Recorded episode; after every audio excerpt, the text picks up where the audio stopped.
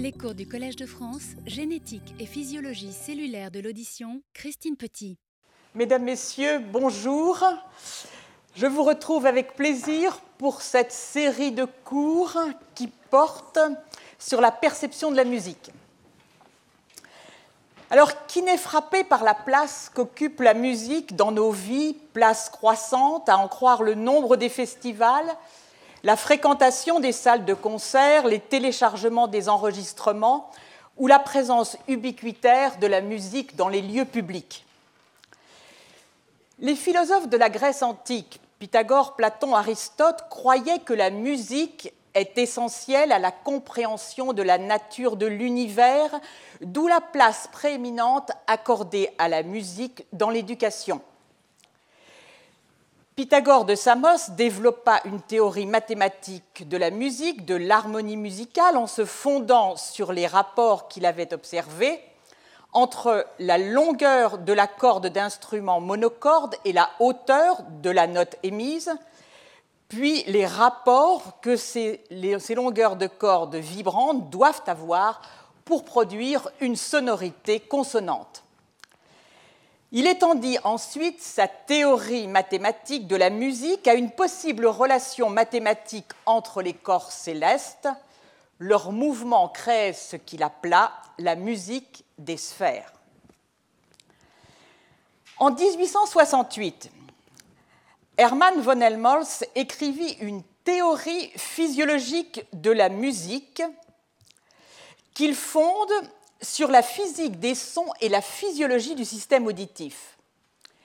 Il s'agit en réalité d'une théorie qu'il nomme théorie des sensations auditives et non de la perception, c'est-à-dire d'une théorie des effets produits par les caractéristiques physiques des sons sur le système auditif et, point essentiel, exclusivement sur leurs effets sur le récepteur, c'est-à-dire l'organe sensoriel auditif. Ainsi, il rendra compte de l'analyse spectrale des sons par un mécanisme de résonance au sein de l'organe sensoriel auditif, la cochlée chez les mammifères. Il expliquera la dissonance par la sensation de battement lorsque le spectre auditif contient des composantes de fréquence dont les harmoniques ne coïncident pas, ce que l'on appelle l'harmonie dissonante. Par bien des aspects, la musique s'apparente aux langues. Musique et langue peuvent générer d'innombrables séquences différentes et les interrogations sur leurs origines sont voisines. Quelle part attribuer à la biologie, quelle part attribuer à la création culturelle dans leur formation Pourtant, en ce qui concerne les interrogations portant sur leur origine, il y a bien une singularité de la musique. Cette singularité, Charles Darwin l'a mise en exergue dans son ouvrage qui traite de l'application de sa théorie de l'évolution à l'espèce humaine, The Descent of Man and Selection in Relation to Sex, publié en 1871, titre que la dernière édition française, qui est la seconde, parue en 2013 traduit par la filiation de l'homme et la sélection liée au sexe. Second ouvrage majeur de Darwin, il succède à De l'origine des espèces au moyen de la sélection naturelle, publié en 1859, et appliquant sa théorie de l'évolution à la musique, Charles Darwin s'interroge sur les avantages sélectifs que pourrait conférer la musique. Avantages qui expliquerait son maintien durant l'évolution. Je cite. Je cite. Helmholtz, écrit-il, a expliqué par des principes physiologiques pourquoi les accords sont agréables et les dissonances désagréables à l'oreille humaine. Mais tout cela ne nous concerne guère, car l'harmonie musicale est une invention tardive. Puis quelques lignes plus loin, il conclut comme ni la capacité d'apprécier les notes musicales, ni celle de les produire, ne sont de la moindre utilité par rapport aux habitudes de vie quotidiennes, on peut les classer parmi les plus mystérieuses dont l'homme est doté. Mystère de la musique, cette fois-ci dans son essence même, telle est aussi l'appréciation de Claude Lévi-Strauss.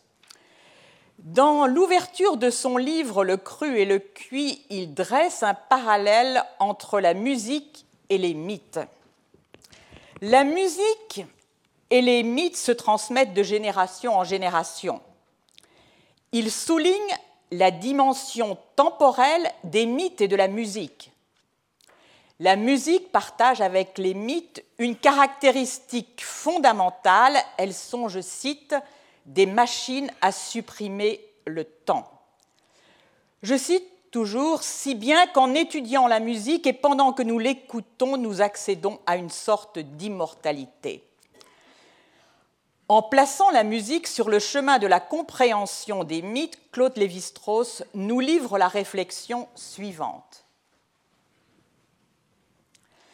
Mais que la musique soit un langage par le moyen duquel sont élaborés des messages dont certains au moins sont compris de l'immense majorité alors qu'une infime minorité seulement est capable de les émettre, et qu'entre tous les langages, celui-là seul réunisse les caractéristiques contradictoires d'être tout à la fois intelligible et intraduisible, fait du créateur de la musique un être pareil au Dieu et de la musique elle-même, le suprême mystère des sciences de l'homme est celui contre lequel elles butent et qui garde la clé de leur progrès.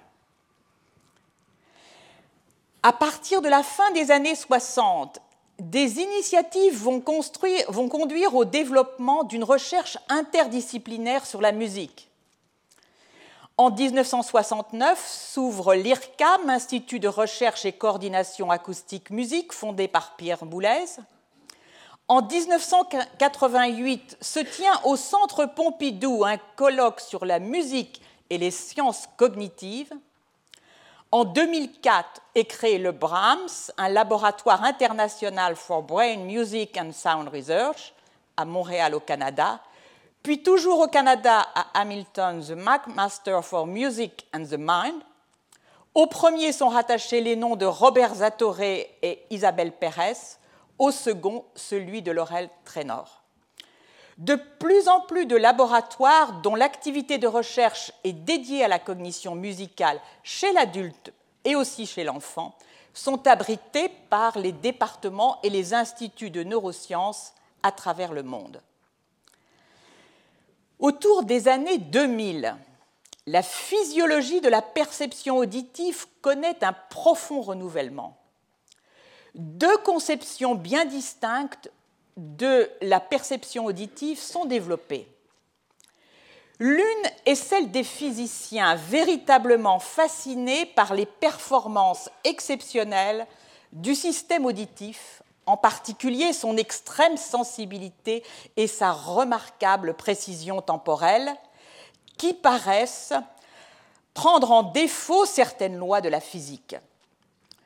Au plan expérimental, ils approchent principalement les mécanismes qui sous-tendent cette précision de l'analyse spectrotemporelle ou analyse temps-fréquence qu'opère le système auditif par l'étude des réponses au son pur, c'est-à-dire des sons monofréquentiels.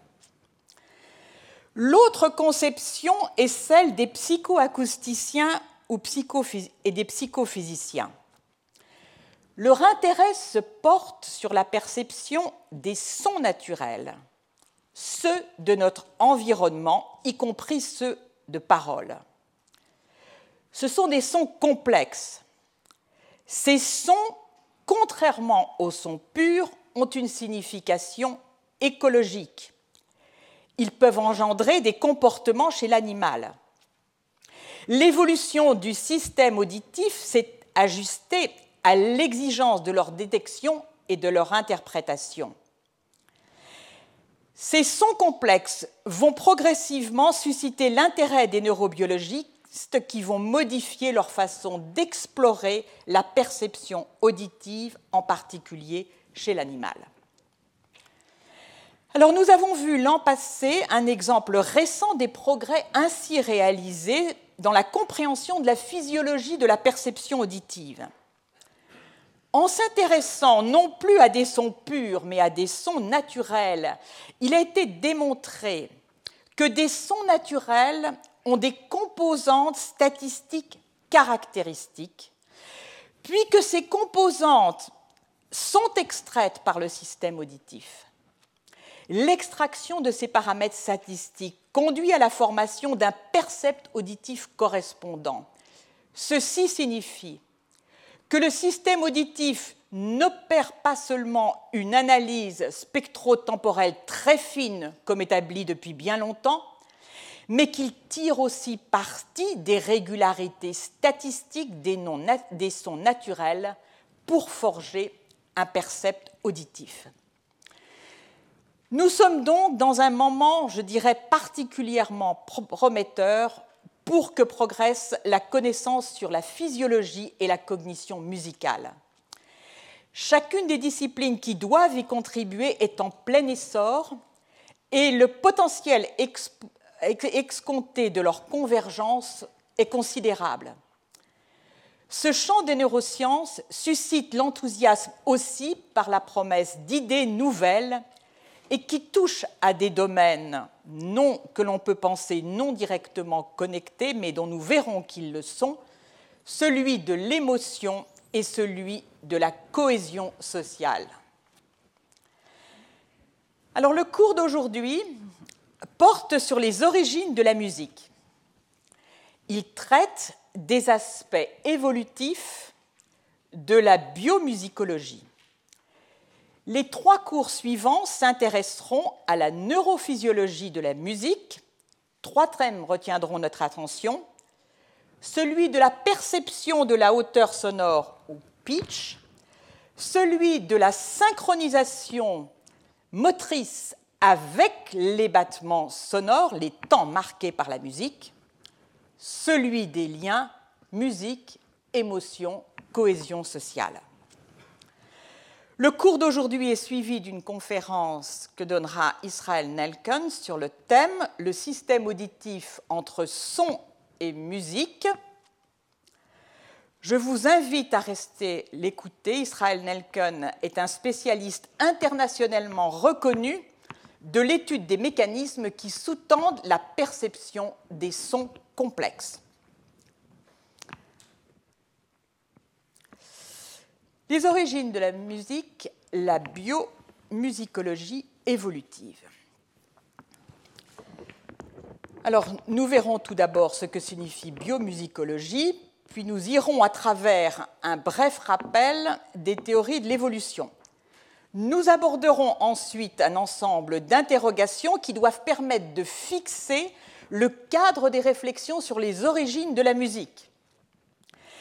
La musique présente-t-elle des spécificités et la musicalité des caractéristiques sur lesquelles appuyer une recherche des origines de la musique? Quand émerge-t-elle durant l'évolution? Que pouvons-nous apprendre de l'étude de ces caractéristiques chez d'autres espèces? Quel rôle pourrait-elle jouer dans une perspective évolutive? Quel scénario évolutif peut-on proposer? Dans une dernière partie du cours, nous verrons deux axes dans lesquels se développe aujourd'hui la recherche sur les origines de la musique à travers deux articles récents. L'un porte sur les universaux musicaux. Je discuterai le travail de Patrick Savage du département de musicologie de Tokyo impliquant un collaborateur, Stephen Brown, de l'Université de McMaster à Hamilton, et un autre collaborateur, Thomas Curie, de l'Université d'Exeter en Grande-Bretagne. L'autre axe consiste en la mise au point par le groupe de Josh McDermott au MIT d'une méthode de traitement des voxels de l'imagerie par résonance magnétique fonctionnelle ou imagerie cérébrale fonctionnelle. Cette méthode permet de mettre en évidence des régions cérébrales dédiées à la musique et nous verrons qu'elle ouvre la possibilité d'extraire par imagerie cérébrale fonctionnelle une information bien plus riche qu'auparavant sur les fonctions musicales de ces différentes régions cérébrales. Alors, qu'entendons-nous par biomusicologie? La biomusicologie est l'étude de la musique considérée du point de vue de la biologie, vous l'auriez deviné. Le terme a été introduit par Niels Wallin en 1991, auteur avec Merker et Brown de ce livre publié en 2000 sur les origines de la musique. Biomusicologie est le titre que Niels Wallin a donné à l'ouvrage qu'il a publié en 1991. Ce terme englobe plusieurs aspects de la psychologie musicale et de la musicologie. La biomusicologie inclut la musicologie évolutive ou biomusicologie évolutive, la neuromusicologie, la musicologie cognitive, l'ontogénèse de la musicalité et la musicologie comparative. La biomusicologie fait aussi tout naturellement une large place à la valeur écologique des signaux dont les réponses sont étudiées. Loin de la musique occidentale et de ses avancées, elle se nourrit principalement des musiques populaires. Elle a une dimension appliquée, elle explore l'utilisation de la musique d'une part comme traitement médical et psychologique et aussi cognitif pour accroître l'efficacité des apprentissages. Elle s'intéresse à son utilisation aussi dans les médias audiovisuels ainsi que son rôle pour influencer les comportements de masse. Alors voyons à grands traits les théories de l'évolution. Dans une vision darwinienne, la sélection naturelle est à la base de l'évolution des espèces. Elle procure un avantage reproductif dans des conditions données d'environnement à certains individus. Au fil des générations, ce mécanisme explique l'adaptation des espèces à leur environnement.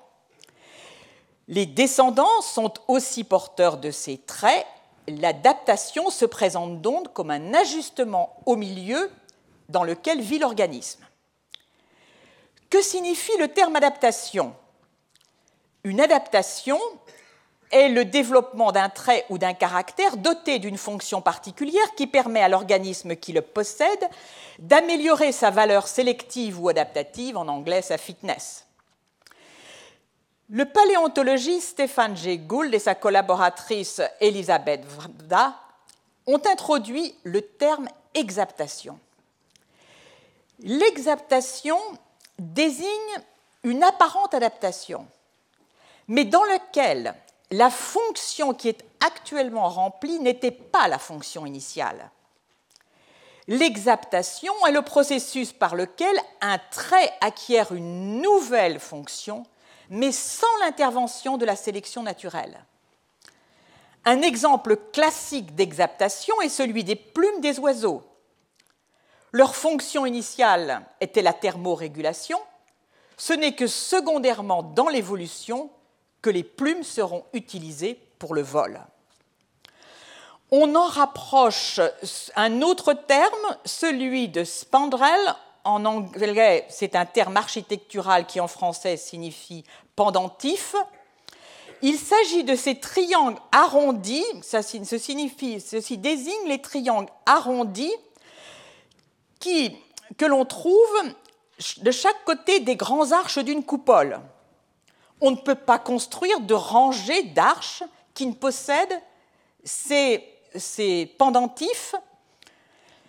Ce sont en fait des produits secondaires. Mais s'ils produisent un bénéfice secondaire, on parlera alors d'exaptation sous réserve, comme nous l'avons vu, que cet effet n'ait pas été modifié par la sélection naturelle. Alors reprenons l'exemple des plumes. On a affaire initialement à une exaptation jusqu'au moment où la pression de sélection s'exerçant, les animaux dont les plumes leur confèrent la meilleure aérodynamique vont être sélectionnés, conduisant à une adaptation. Alors nous allons, nous allons nous référer par la suite à ces concepts en discutant les origines de la musique, adaptation, exaptation ou simple sous-produit d'une évolution. Deuxième généralité sur l'évolution. Schématiquement, Dans l'hypothèse darwinienne, les traits partagés par deux espèces proches le sont par homologie, par descendance. Considérons l'espèce A et B qui sont proches, elles partagent le trait commun indiqué en rouge. On en conclura que leur ancêtre commun, indiqué par CA, le possédait aussi. À côté de cette homologie par descendance, il existe un autre mode évolutif qui confère aussi un partage de traits ou de caractéristiques, mais cette fois-ci entre des espèces distantes au plan évolutif.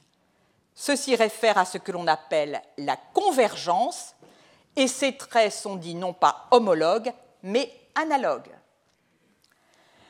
Ceci est illustré ici les, espèces A et B ne partagent pas le trait étudié indiqué par le point rouge plein.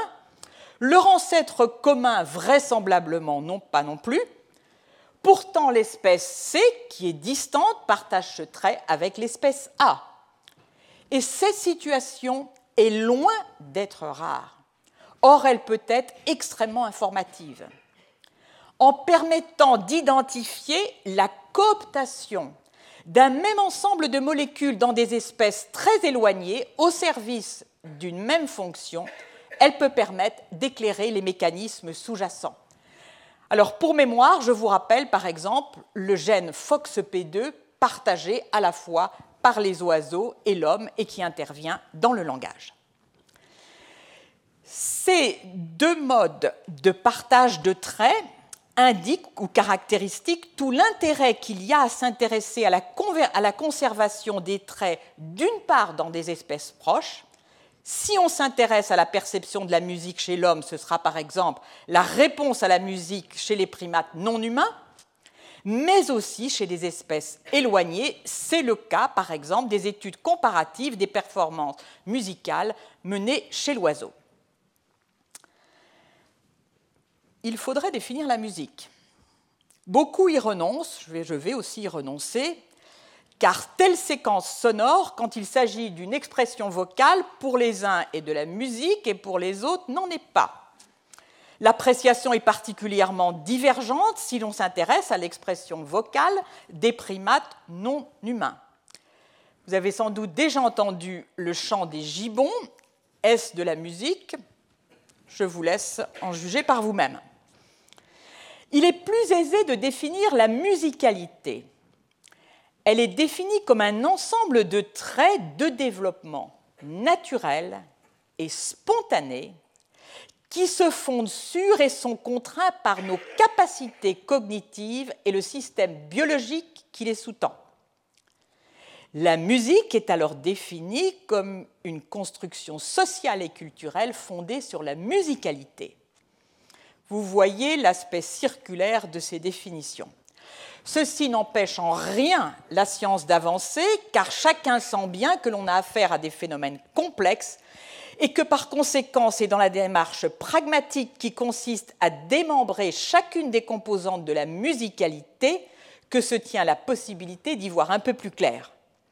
C'est pour chacune d'elles que se posera alors la question adaptation, exaptation, sous-produit de l'évolution. Alors, explorons maintenant les éventuelles spécificités de la musique et les caractéristiques de la musicalité sur lesquelles on peut appuyer une recherche des origines de la musique.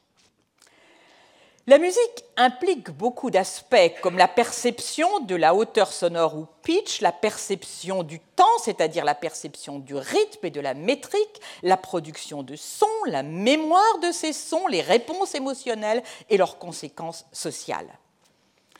Dans l'optique de questionner les origines de la musique, seules les aptitudes nécessaires à la musique et pour lesquelles il n'y a pas d'évidence qu'elles aient pu être utiles à d'autres fonctions devraient être prises en considération par la suite pour répondre comme répondant à la dénomination éventuelle d'adaptation spécifique pour la musique. En réalité, il faut d'emblée élargir le champ des investigations car il est difficile de conclure à la spécificité d'un trait musical. Les différents auteurs s'accordent pour se concentrer sur un ensemble de traits que vous voyez ici.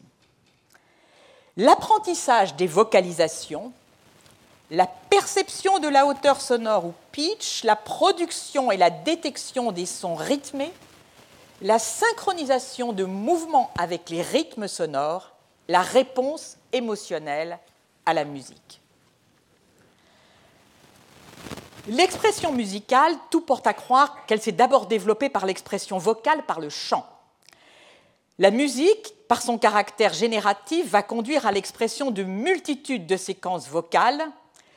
Certains l'associent à l'aptitude à l'apprentissage des vocalisations. Il ne s'agit bien sûr pas de, la production innée de son, mais bien de l'apprentissage.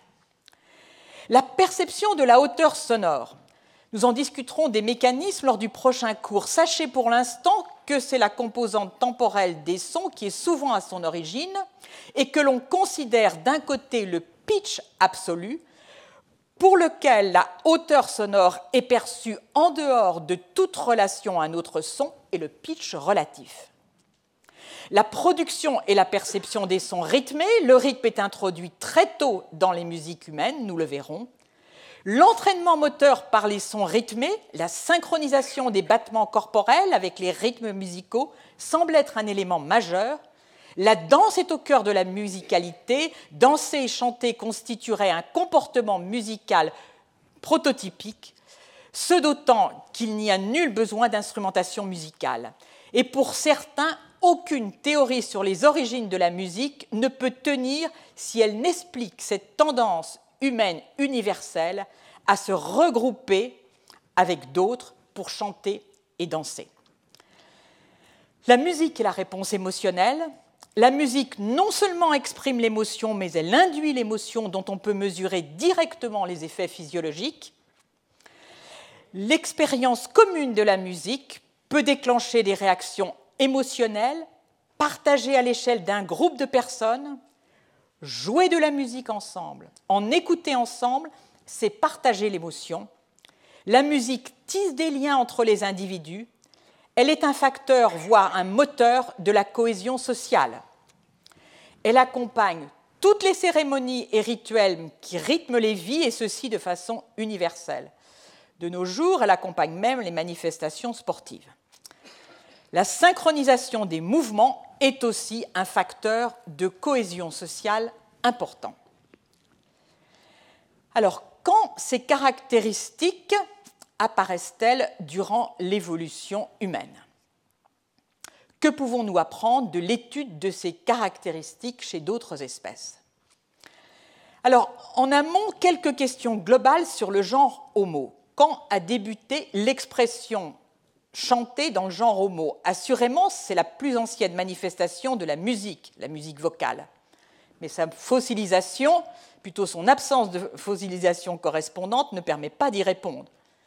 On pense cependant que les émissions vocales initiales portaient la marque de la prosodie, de certaines intonations, et qu'elles s'accompagnaient sans doute de sifflements et pouvaient aussi ressembler à des grognements. Elles étaient vraisemblablement porteuses de messages. La voix ne s'accompagnait alors que de claquements de mains et de tapements de pieds. Quand est apparue la musique instrumentale La parole est à l'archéomusicologie. Et ce que je vais maintenant discuter s'appuie principalement sur ce livre. La musique débute avec les instruments pour l'archéomusicologie. Les instruments les plus anciens découverts sont datés du paléolithique supérieur et pour quelques très rares, du le paléolithique moyen est évoqué. Ces deux périodes s'étendent de 250 000 ans à 12 000 ans avant le temps présent. Le paléolithique supérieur va de 45 000 ans à 12 000 ans. Il débute avec l'arrivée de l'Homo sapiens en Europe, venu d'Afrique où il a émergé il y a environ 200 000 ans. En Europe, on sait maintenant, grâce aux travaux de Svante Paabo, qu'il va cohabiter avec le, néandertalien jusqu'à la disparition de ce dernier il y a 30 000 ans. Ils font plus que cohabiter, leur cohabitation se traduit par un brassage génétique. Les génomes de l'Homo sapiens actuel, de nous autres, portent les marques, quelques pourcentages du matériel génétique des hommes actuels viennent du, néandertal, de l'ordre de 3% environ pour chacun de nous, mais au total, ce serait dans la population humaine actuelle 30 à 40% du génome du néandertalien qui serait dispersé. Les instruments trouvés sont principalement, pour les plus anciens, des flûtes, des tuyaux d'abord, des flûtes, des sifflets, puis des tambours et des hochets. Tous sont associés à l'Homo sapiens. Deux difficultés sont rencontrées. Les objets retrouvés les plus anciens que l'on date du paléolithique moyen sont-ils de véritables instruments de musique? Il s'agit par exemple d'objets comme celui-ci, une diaphyse de fémur d'un jeune ours de 1 à 2 ans. Cette diaphyse est datée de 60 000 ans. Objet très précieux puisqu'il repousserait au paléolithique moyen la naissance des instruments de musique. Mais ces orifices ont-ils été façonnés par la main de l'homme ou bien s'agit-il de trous percés par les dents de quelques carnivores, hyènes, lions ou, ou loup, sûrement pas d'après la forme des trous, mais d'un ours peut-être, on ne sait pas. Dommage car autre intérêt de cet, os, de cet os, il a été trouvé sur un site néandertalien, il aurait pu permettre de répondre à la question du développement de la musique chez le néandertalien. Pour savoir si la musique est associée ou non à la culture moustérienne, il faut donc attendre. N'oublions pas non plus que l'Homo sapiens en Europe a non seulement cohabité avec les Néandertaliens, mais aussi avec les Denisoviens, donc la même question se pose pour les Denisoviens. Les flûtes les plus anciennes, non controversées, ont été retrouvées dans trois grottes au sud-ouest de l'Allemagne. Vous allez voir ici une série d'exemplaires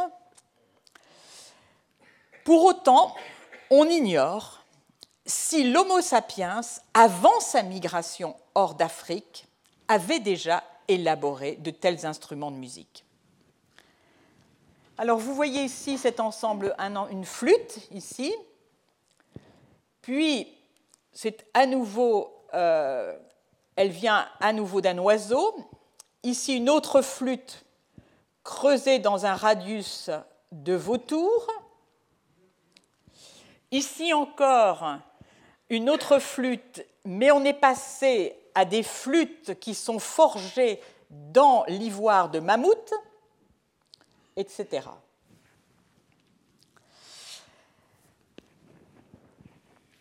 Les autres instruments sont les flûtes phalangéales que vous voyez ici.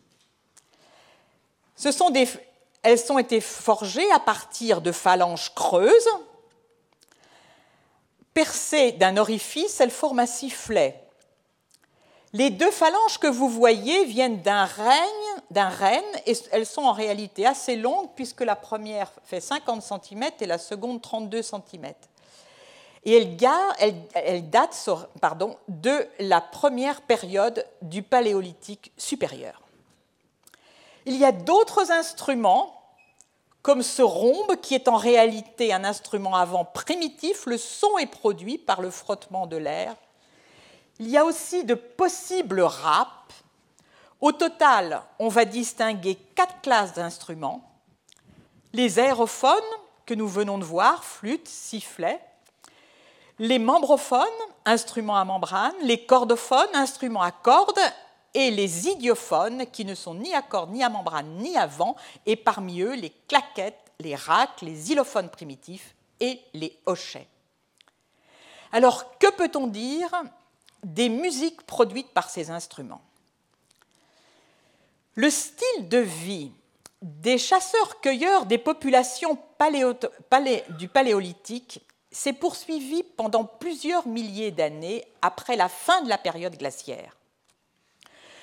Au néolithique, il a été remplacé par des pratiques agricoles, mais ces pratiques de chasse et de cueillette sont restées très performantes.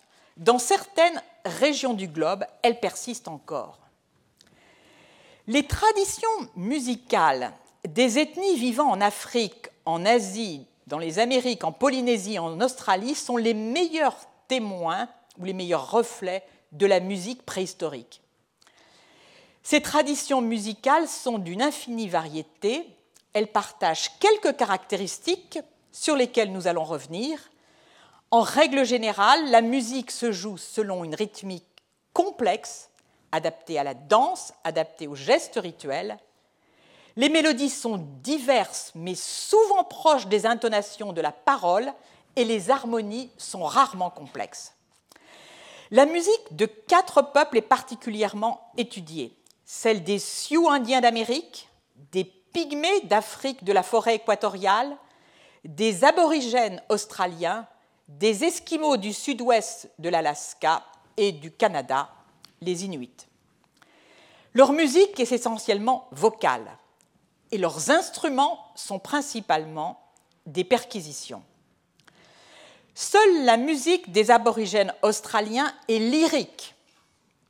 Elle est associée un instrument, le didgeridoo, qui est un instrument en bois très ancien, il aurait 20 000 ans, qui appartient à la famille des aérophones. Il produit une sorte de bourdonnement que nous allons entendre.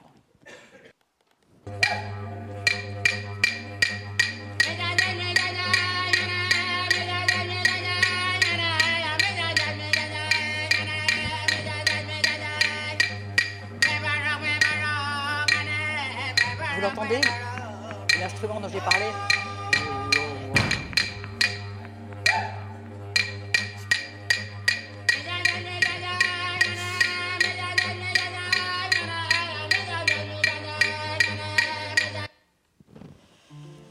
Alors, ça, c'est, je suis désolée, ça n'a rien à voir évidemment. Alors, je ne vais pas réussir à l'arrêter, alors on va passer tout de suite à la musique des Sioux pour éviter.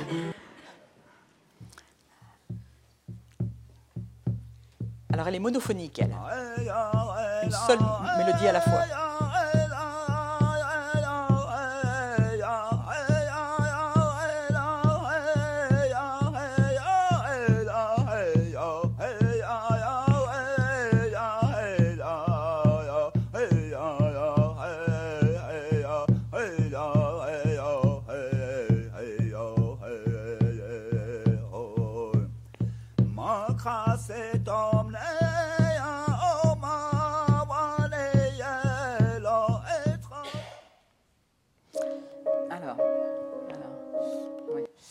Nous passons à la musique des pygmées qui est souvent polyphonique, comme vous allez l'entendre.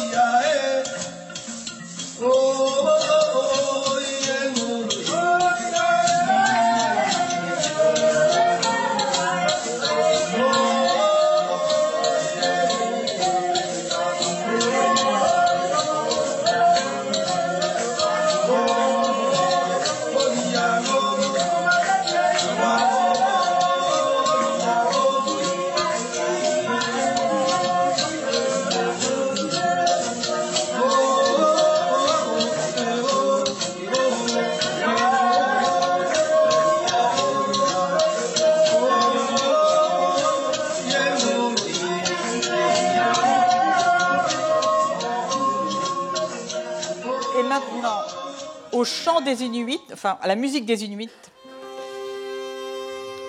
Alors vous allez remarquer qu'il y a souvent une syllabe par note et que ces syllabes sont non linguistiques. Oh là là là là, c'est pas tout à fait ça. Tout à fait pareil.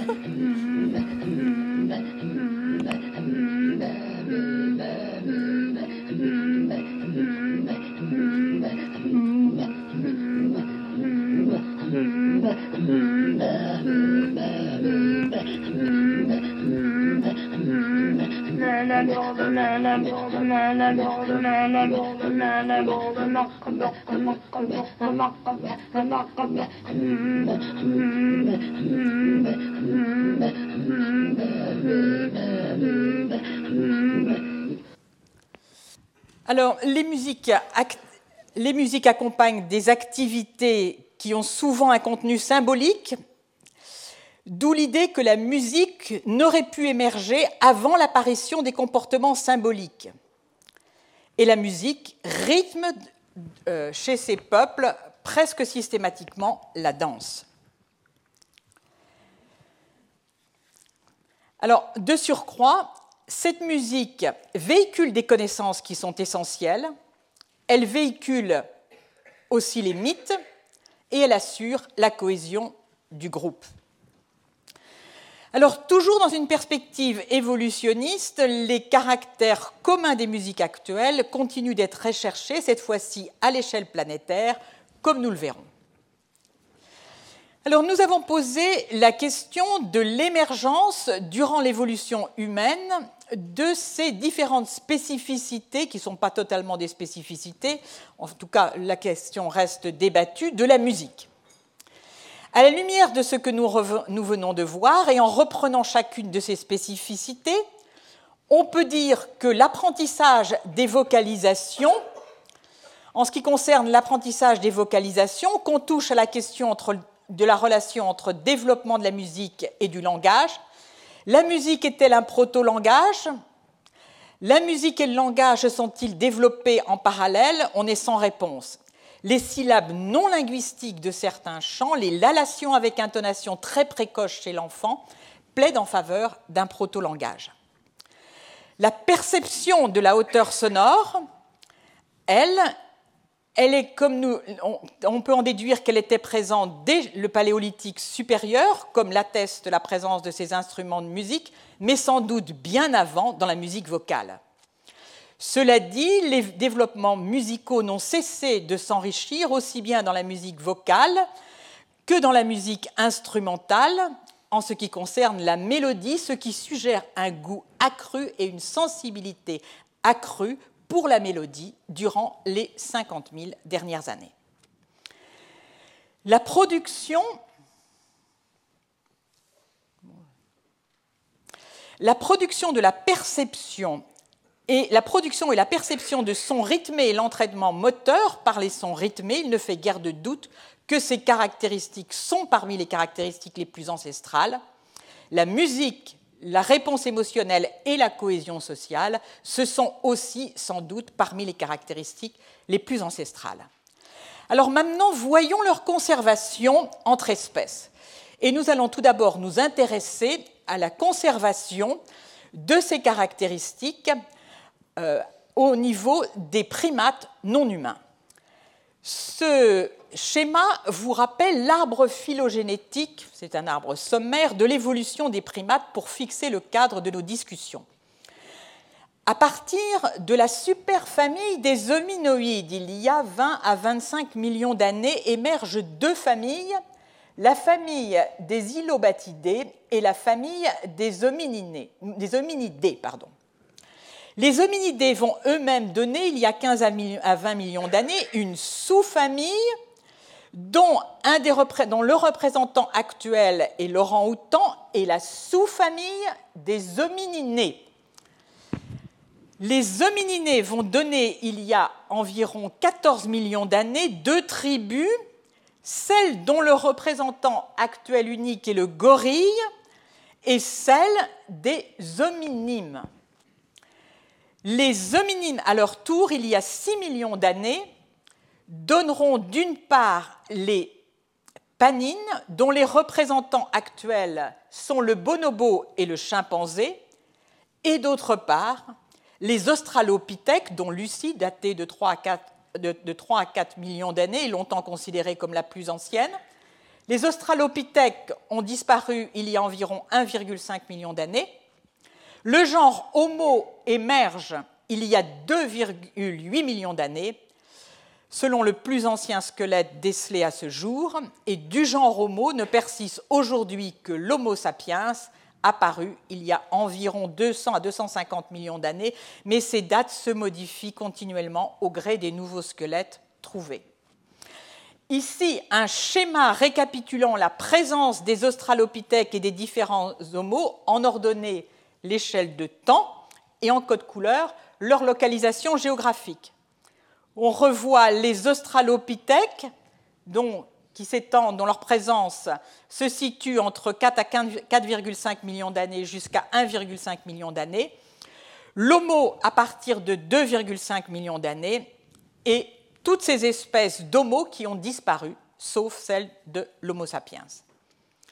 Alors reprenons chacune des caractéristiques identifiées et examinons pour chacune d'elles leur conservation à travers l'évolution, ce qui doit éclairer le scénario évolutif. Alors, ceci donc va se fonder sur euh, l'analyse de la présence de ces différentes euh, caractéristiques, non chez les primates, d'où l'arbre que je vous ai présenté tout à l'heure, mais également sur leur présence ou non chez d'autres animaux, en particulier chez l'oiseau. Les apprentissages vocaux. Certains oiseaux, en effet, font l'apprentissage des vocalisations. Tous les oiseaux ne le font pas.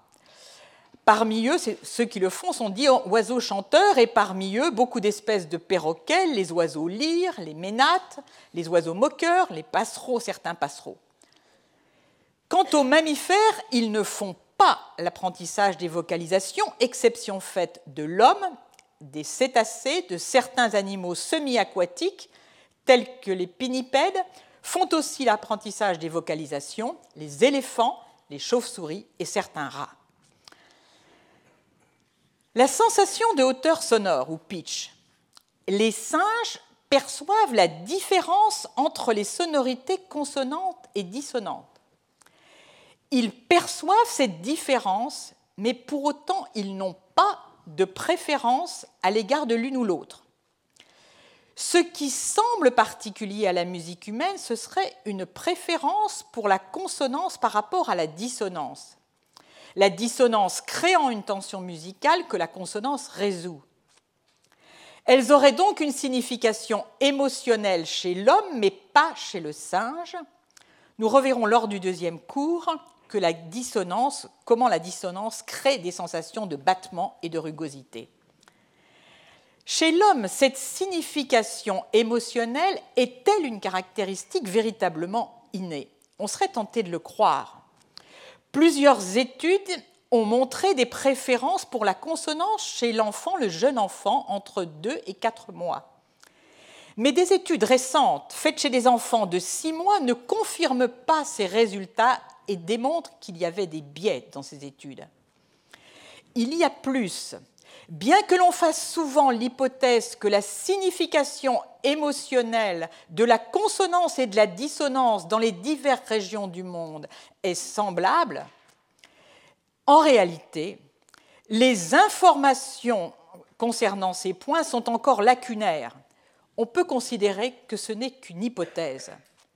En conséquence, on peut conclure que la musique humaine fait usage d'une distinction, la distinction de la consonance et de la dissonance, que d'autres primates font aussi, mais que sa signification émotionnelle pourrait être de nature culturelle et non de nature adaptative. Des interrogations voisines pèsent sur la perception de la hauteur des sons et la perception des intervalles entre les notes. Pour la hauteur sonore, l'enfant aurait une aptitude innée à acquérir cette connaissance. Il la détecte dès l'âge de trois mois. Cette aptitude est aussi présente chez les macaques, les chats et certains oiseaux, les étourneaux par exemple. En règle générale, les oiseaux sont supérieurs à l'homme dans la détection de la hauteur sonore absolue. Mais l'homme s'intéresse davantage à l'intervalle entre les sons qu'à leur hauteur absolue quand il écoute de la musique. L'homme perçoit immédiatement la similarité entre deux notes qui diffèrent d'une octave ou plus. Les grands dauphins, qui font l'apprentissage des vocalisations, peuvent reproduire à une octave le chant qu'ils entendent. Le macaque aussi, sous réserve qu'il ait été entraîné à différencier des mélodies. Mais rien ne dit que la détection du pitch, la détection de la hauteur sonore, comme celle des intervalles, soit une véritable spécificité de la musique. Et quel avantage sélectif pourrait bien y être associé? Si tel n'est pas le cas, il pourrait dans ce cas s'agir d'un phénomène d'exaptation. Et récemment, il a été proposé une explication tout autre que nous reverrons, il s'agirait, l'aptitude à détecter les intervalles entre les sons serait en réalité une conséquence directe du mode de fonctionnement non linéaire des neurones tout le long du système auditif, qui expliquerait le développement de la musique tonale. Prendre en considération la signification associée aux intervalles sonores pourrait aussi contribuer à la compréhension de l'origine évolutive de ces différents paramètres. Alors nous allons maintenant euh, examiner de façon conjointe la production et la détection des sons rythmés et la synchronisation des mouvements avec les rythmes sonores. La perception du temps, durée et rythme est essentielle à la musique. Le rythme se perçoit à travers les temps, les battements de la musique. Chez l'homme, le rythme est extrait sans effort. De plus, la sensibilité à la métrique est observée chez le jeune enfant. Un des aspects très intéressants du comportement musical est, comme nous le verrons, le mouvement spontané en réponse au battement de la musique et à la synchronisation de ces battements à travers le groupe. De la comparaison avec d'autres primates, il ressort que chez le gorille et chez le chimpanzé, il existe des démonstrations durant lesquelles les expressions vocales et les expressions motrices sont liées.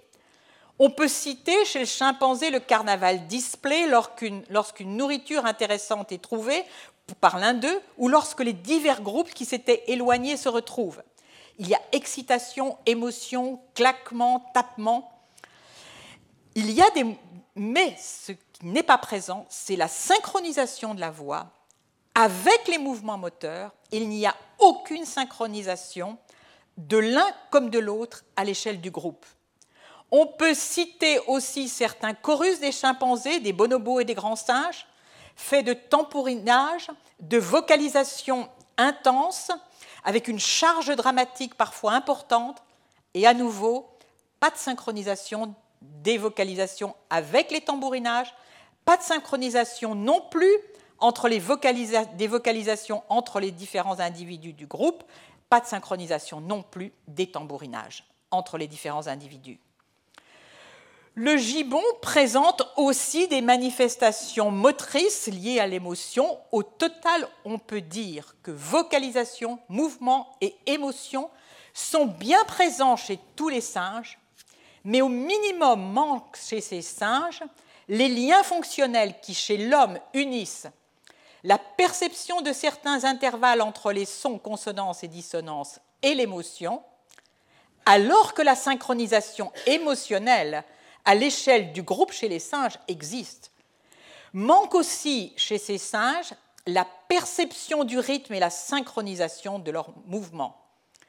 Et l'effet de cette dernière, donc de cette synchronisation, sur le groupe, c'est-à-dire l'entraînement de la cohésion.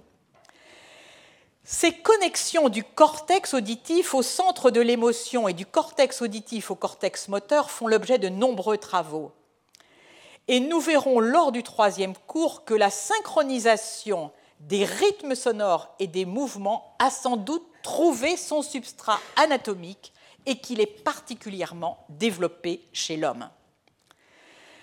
Pourtant, chez certains oiseaux doués de capacités d'apprentissage, comme certains perroquets, on observe des mouvements synchronisés au rythme de la musique qui peuvent être développés au terme d'un apprentissage long.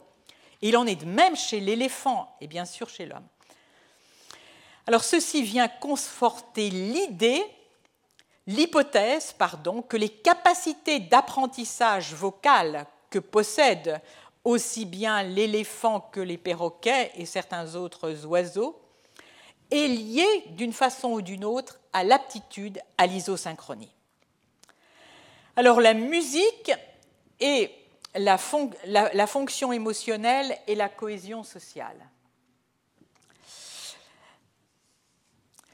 Alors ce que montrent les études menées chez les singes, c'est qu'il n'y a aucune manifestation d'isosynchronie chez eux, vocale ou motrice. Elle se développe donc après l'émergence de l'embranchement dont vont naître les chimpanzés. Et si on considère qu'il y a une homologie, entre les manifestations festives chez les singes et chez les homos en règle générale, alors la musique serait venue en quelque sorte imposer ou mettre en œuvre une structure rythmique et mélodique dans des comportements ancestraux chaotiques. Alors maintenant, nous allons passer aux processus évolutifs qui peuvent être envisagés. Darwin a discuté le plaisir et l'émotion associés à la musique mais il conclut au maintien de la musique à travers l'évolution par le fait que le chant confère un avantage au niveau de la reproduction aux animaux qui en sont dotés. Tous ces faits deviennent, dit-il, jusqu'à un certain point compréhensibles si nous pouvons admettre que les tons musicaux et le rythme était employé par nos ancêtres qu'il appelle semi-humains pendant la saison de la cour nuptiale, à l'époque où les animaux de toutes sortes sont excités non seulement par l'amour, mais par les passions intenses de la jalousie, de la rivalité et du triomphe. Aujourd'hui, si certains voient la cohésion sociale que sous-tend la musique comme un élément de survie et donc comme une explication darwinienne de la persistance de la musique, d'autres considérations sont aussi mises en avant. Une proposition développée par Laurel Traynor pose l'analyse de la scène auditive, qui, elle, est partagée par tous les animaux qui entendent, comme la structure ancestrale du système auditif et prenant en compte les mécanismes qui existent pour permettre cette analyse de scène auditive, elle conclut qu'en réalité, beaucoup de ces mécanismes peuvent rendre compte de la perception de la musique, ainsi que de, y inclut sa structure temporelle et la hauteur sonore. La musique aurait donc pu être à ses débuts une exaptation des traits ou des aptitudes préexistants pour l'analyse de la scène auditive. Alors, ce que n'explique pas l'analyse de, de scène, c'est la sollicitation de la mémoire, les aptitudes motrices couplées à la musique, ni ses effets émotionnels et sociaux. Alors, autre considération qui est mise en avant, la musique est partout influencée par la transmission culturelle de génération en génération sur des siècles, voire des millénaires. Le processus de transmission intergénérationnelle est contraint par les aptitudes de celui qui apprend et transmet. Et là, il y aurait en quelque sorte un goulot d'étranglement qui, qui, jouerait un rôle de tamis. La survie des musiques dépendrait des aptitudes qu'elles demandent, la mémorisation pour sûr, qui elle-même dépend des caractéristiques des séquences musicales. Donc les séquences musicales seraient contraintes par les aptitudes de mémorisation de ceux qui pratiquent ou qui expriment ces séquences musicales. Alors maintenant, je vais passer aux deux articles que j'annonçais tout à l'heure et qui et illustre des démarches de recherche récentes dans ce domaine. La première s'interroge sur l'existence des universaux musicaux. Les universaux musicaux doivent servir à définir les caractéristiques de la musicalité une à une, c'est-à-dire s'inscrivent dans la démarche que j'ai mentionnée tout à l'heure, à partir desquelles ils peuvent être recherchés dans d'autres espèces pour en construire un scénario évolutif. En creux, l'existence de ces universaux musicaux suggère celle de facteurs biologiques qui contraignent leur variation. Alors on peut distinguer deux types d'universaux, comme cela a été fait pour les langues, les universaux absolus ou très présents dans toutes les séquences musicales sur l'ensemble du groupe, et les universaux relatifs ou statistiques qui ont une fréquence élevée. Ce travail est la deuxième tentative pour rechercher des universaux musicaux par une approche systématique. J'en ai mentionné un certain nombre tout à l'heure, mais qui ne s'appuyaient pas sur des approches systématiques. La première a été réalisée par Alan Lomax, en 1968. Elle portait exclusivement sur le chant. Celle qui est rapportée ici porte sur tout type de musique vocale ou instrumentale collectée à travers le monde, 304 échantillons au total, et contrairement à l'étude précédente, les échantillons sont soumis à une analyse statistique. Alors d'où viennent ces échantillons? Ces échantillons viennent de l'Amérique du Nord et du Sud, de l'Europe, de l'Afrique, de l'Asie de l'Est, du Sud, euh, du Sud-Est, du Moyen-Orient et de l'Océanie. Vous, voyez, ici les 304 échantillons euh, figurés par ces points. 32 caractéristiques ont été considérées comme potentiellement universelles et ont été étudiées. Dans chacun des 304 échantillons, chacune de ces 32 caractéristiques va être identifiée comme présente ou absente. C'est un système de notation binaire. Pour s'affranchir d'un biais possible, la relation phylogénétique entre les différents extraits musicaux va être prise en considération. Les auteurs vont pondérer les fréquences obtenues pour chacun des universaux musicaux candidats sur la base de la proximité phylogénétique des différentes séquences étudiées. Et cette pondération fait intervenir l'origine géographique, et la langue des chanteurs et des instrumentistes. On obtient ainsi le type d'arbre phylogénétique que vous voyez ici.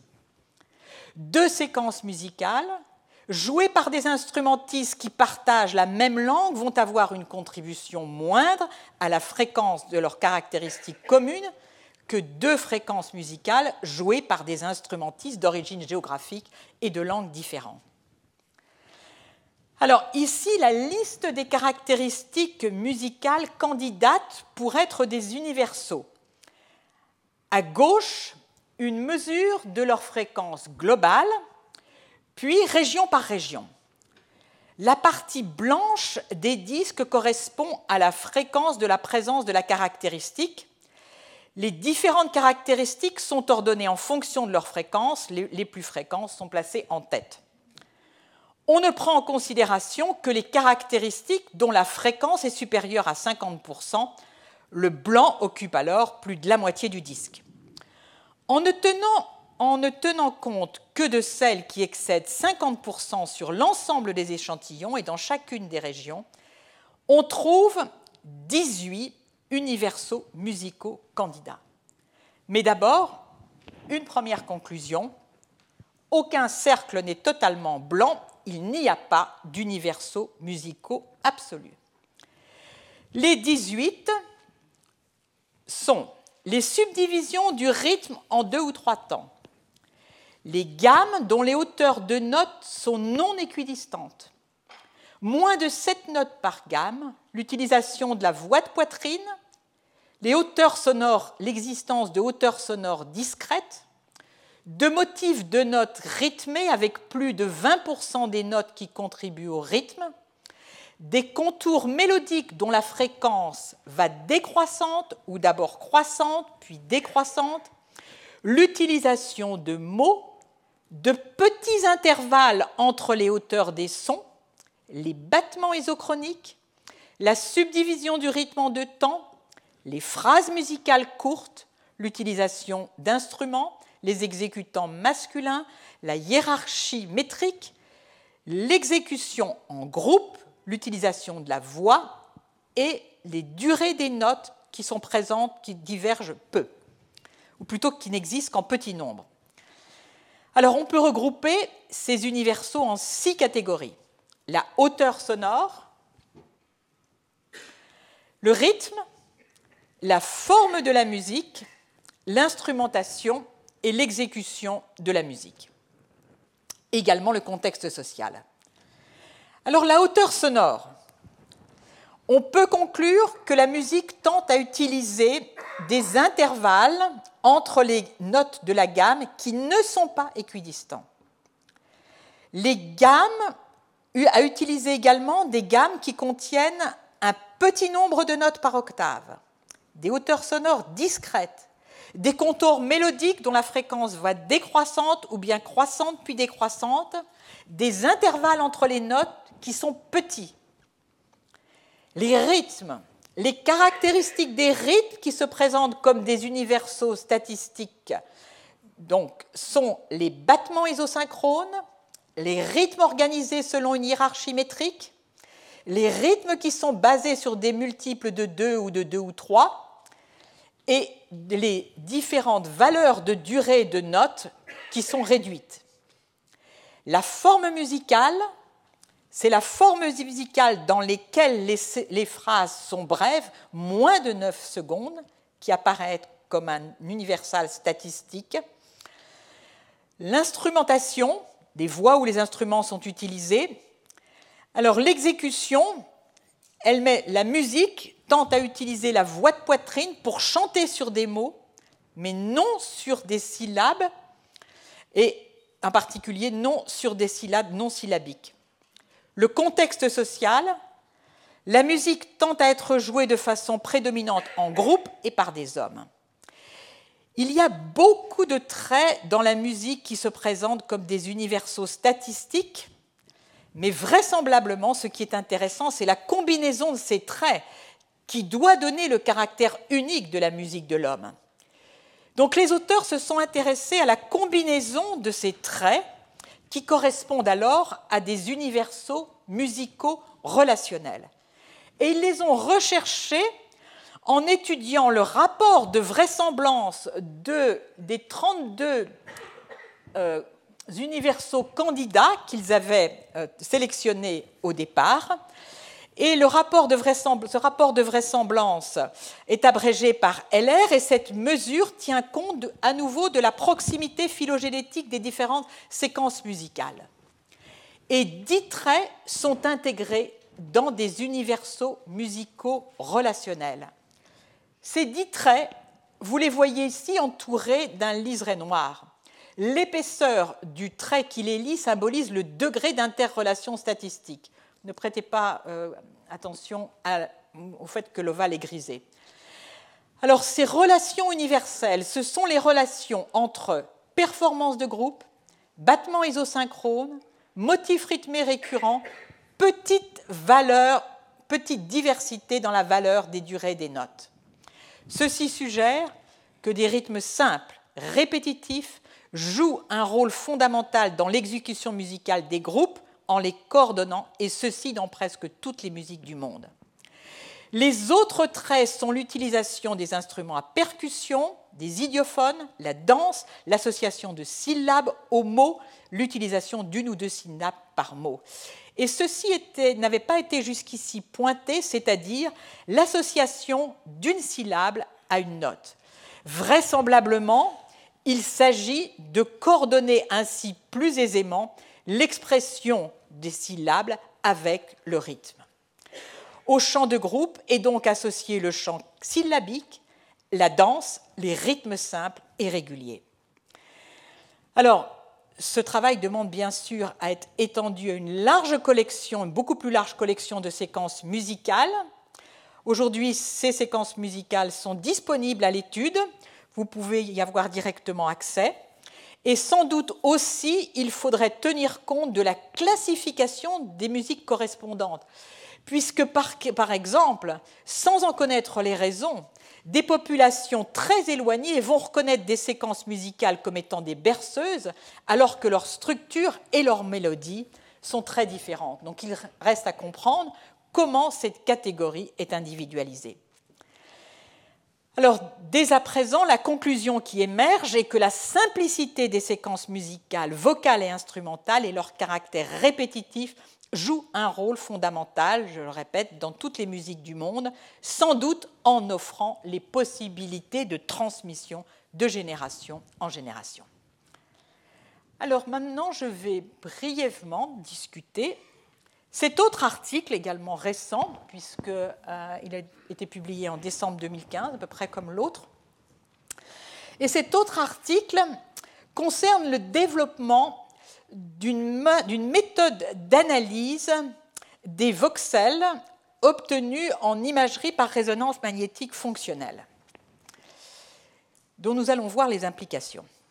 Alors l'organisation du cortex auditif chez l'homme, on peut dire qu'elle est largement non résolue. Les propriétés des régions auditives qui n'appartiennent pas au cortex auditif primaire sont particulièrement mal connues. L'imagerie par résonance magnétique fonctionnelle devrait être très informative, mais elle se heurte à deux problèmes. D'une part, les réponses sont en règle générale euh, enregistrées sur un petit nombre de, de stimuli sonores et elles visent en règle générale à tester des hypothèses particulières. D'autre part, la résolution spatiale de l'imagerie par résonance magnétique nucléaire fonctionnelle est grossière. Chaque voxel, chaque petit point représente la réponse agrégée de centaines de milliers de neurones. Comme différentes populations neurales se chevauchent spatialement, leurs réponses sont difficiles à isoler en utilisant une analyse standard des, voxels. Les auteurs ont cherché à mettre au point une méthode de décomposition des voxels.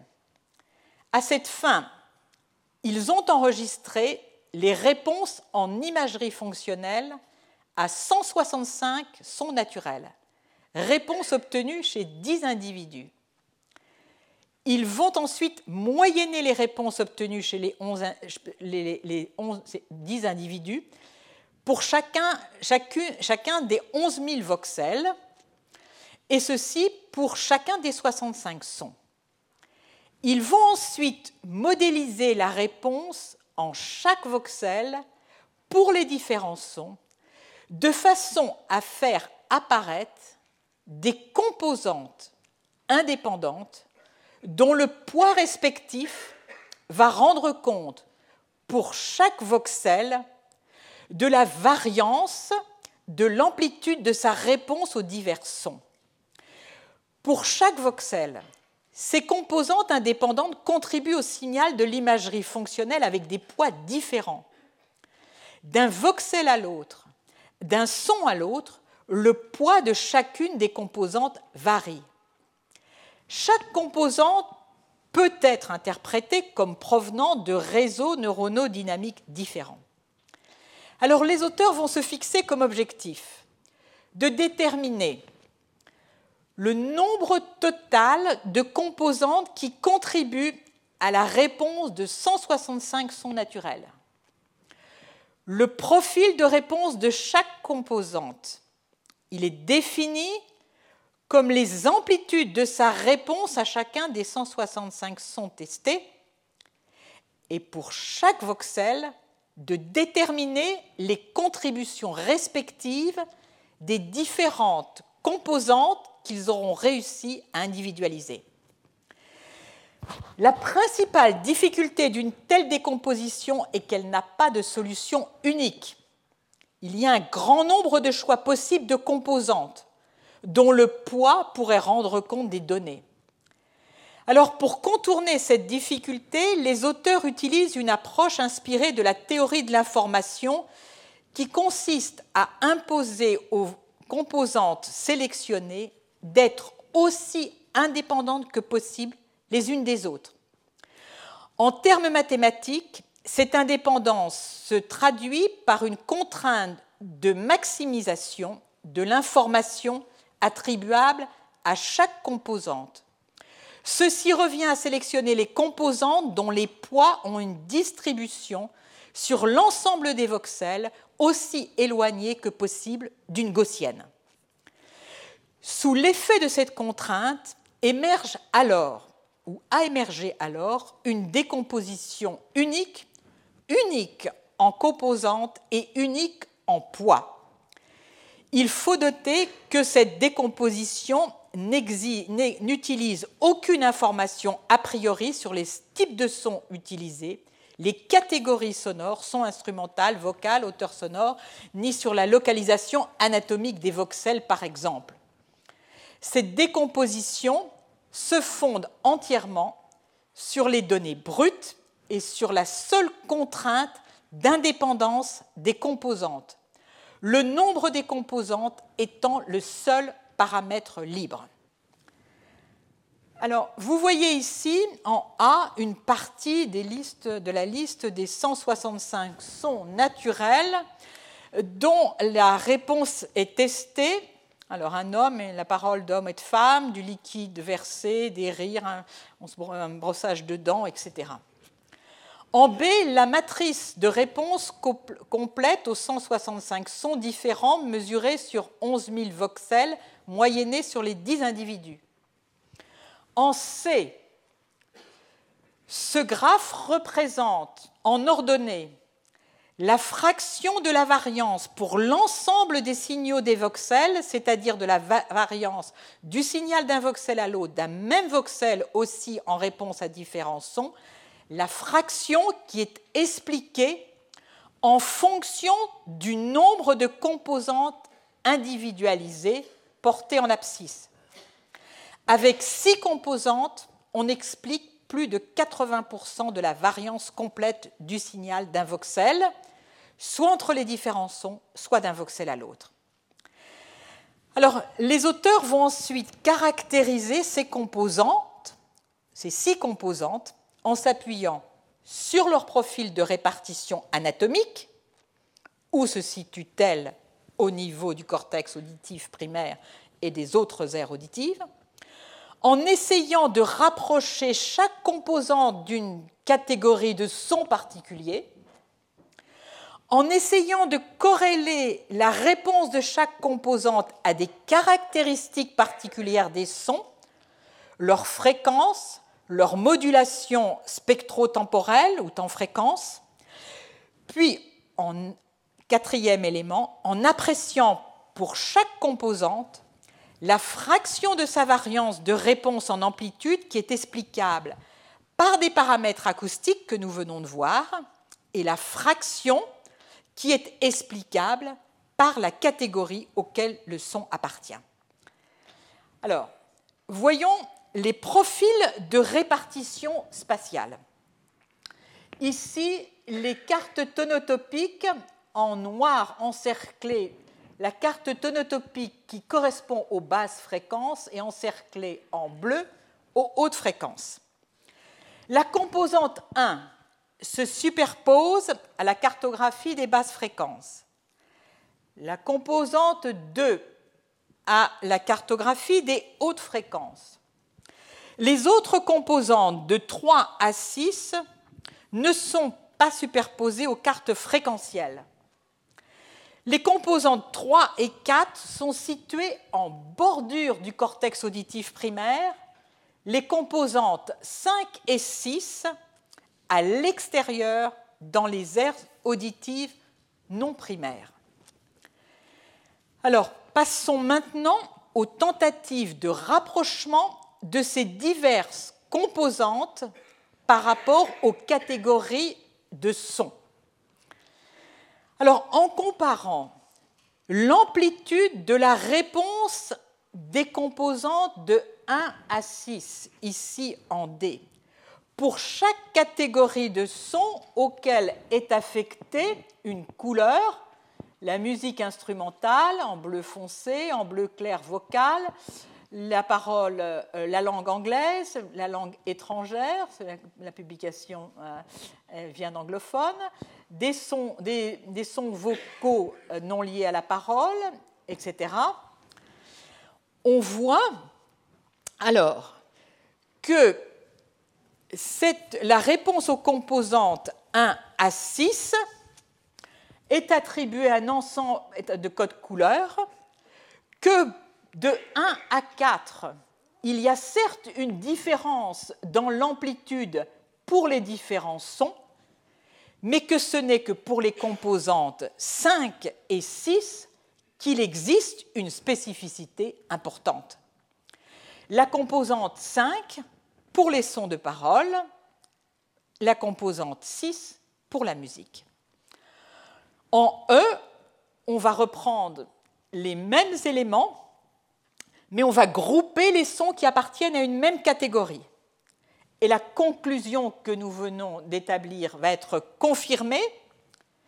Il y a bien une spécificité marquée de la composante 5 pour la parole et de la composante 6 pour la musique.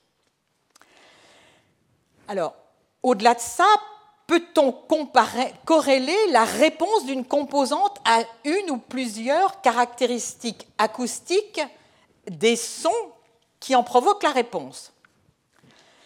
Vous voyez ici en A des spectrogrammes des sons qui, qui provoquent principalement les réponses du composant 1, 2, 3, 4, 5 et 6. On retrouve pour le composant 1, et ceci est schématisé ici, la réponse préférentielle aux basses fréquences, le composant 2 aux hautes fréquences, mais la, fréquence préférentielle est nettement moins marquée pour les autres composants.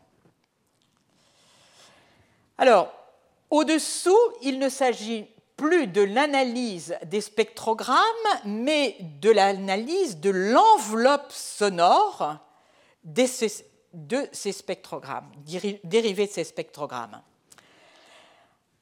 Ceci va permettre de... Alors ici, c'est une analyse en temps, en modulation euh, en temps, en abscisse, et en modulation en fréquence, en ordonnée.